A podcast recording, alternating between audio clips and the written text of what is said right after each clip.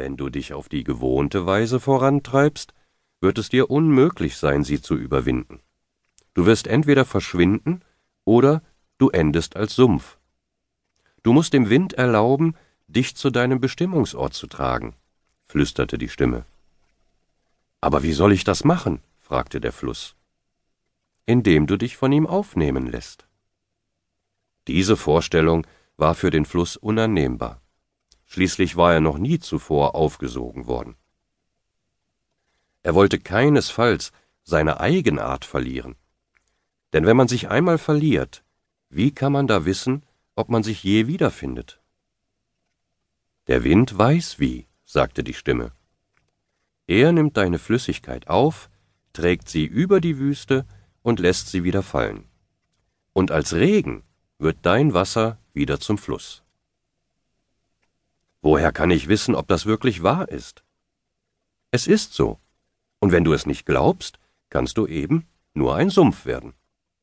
Und auch das würde viele, viele Jahre dauern. Weiter kommst du dann aber nicht. Die Frage ist also, willst du hier bleiben oder folgst du deinen Träumen? Aber kann ich nicht derselbe Fluss bleiben, der ich jetzt bin? Niemand bleibt, wie er ist, flüsterte die geheimnisvolle Stimme. Das Leben ist ständig in Bewegung, und du bist ein Teil dieses Lebens, ob du es wahrhaben willst oder nicht. Das Wesentliche an dir wird fortgetragen und bildet dann wieder einen neuen Strom. Heute wirst du nach dem genannt, was du jetzt gerade bist, doch du weißt nicht, welcher Teil deines Selbst morgen der bestimmende sein wird. Als der Strom dies hörte, stieg in seinem Innern langsam ein Gefühl auf. Dunkel erinnerte er sich an einen Zustand, in dem der Wind ihn oder einen Teil von ihm auf seinen Schwingen getragen hatte. Das war lange, lange her, bevor er zu jenem Fluss geworden war, der nun die Wüste zu durchqueren suchte. Und da ihm keine andere Lösung zur Verfügung stand, als zu vertrauen, gab er sich schließlich hin. Er ließ seinen Dunst in die Arme des Windes aufsteigen, der ihn willkommen hieß und sachte vorwärts trug. Als sie nach vielen, vielen Kilometern endlich den Gipfel des Gebirges erreicht hatten, ließ der Wind ihn wieder herabfallen. Weil er zu Beginn voller Ängste gewesen war, konnte der Fluss nun diese Erfahrung mit all ihren Einzelheiten viel deutlicher empfinden. Sie prägte sich ihm ein. Der Strom hatte gelernt, zu vertrauen. Und deshalb sagt man, dass der Weg, den der Strom des Lebens auf seiner Reise einschlagen muss, auch in Sand geschrieben ist. Das muss aber ein großer Fluss gewesen sein, dachte ich laut und sah dabei zu den schweren Wolken hoch. Vielleicht waren es ja auch mehrere Flüsse, die sich zusammengefunden haben. So wie wir hier? fragte ich sie. Schau, alle hier haben eine andere Herkunft, aber alle wollen dieselbe Wüste durchqueren.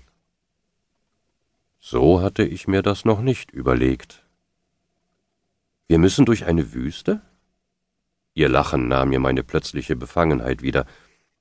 Unsere Wüste hat einen anderen Namen, aber sie tötet genau gleich, wenn man nicht aufpasst. Du meinst den Krieg, nicht wahr? Sie nickte bedächtig und seufzte. Unsere Wüste heißt Krieg. Jetzt musste ich nicken, obwohl ich nicht alles begriffen hatte, aber solange sie bei mir war, konnte kommen, was wollte, auch eine Wüste. Wir würden es durchstehen, da war ich mir sicher. Und jetzt ruh dich aus, du siehst müde aus. Sie nahm mich bei den Schultern und zog mich sachte zu sich hin, bis mein Kopf in ihrem Schoß lag.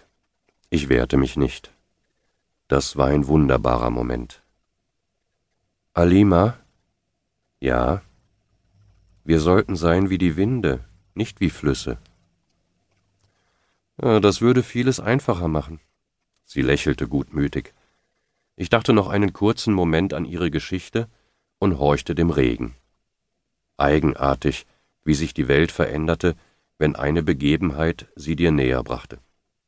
Plötzlich hatte ich das Gefühl, als könne ich die Regentropfen unterscheiden, als hätte jeder von ihnen eine eigene Stimme.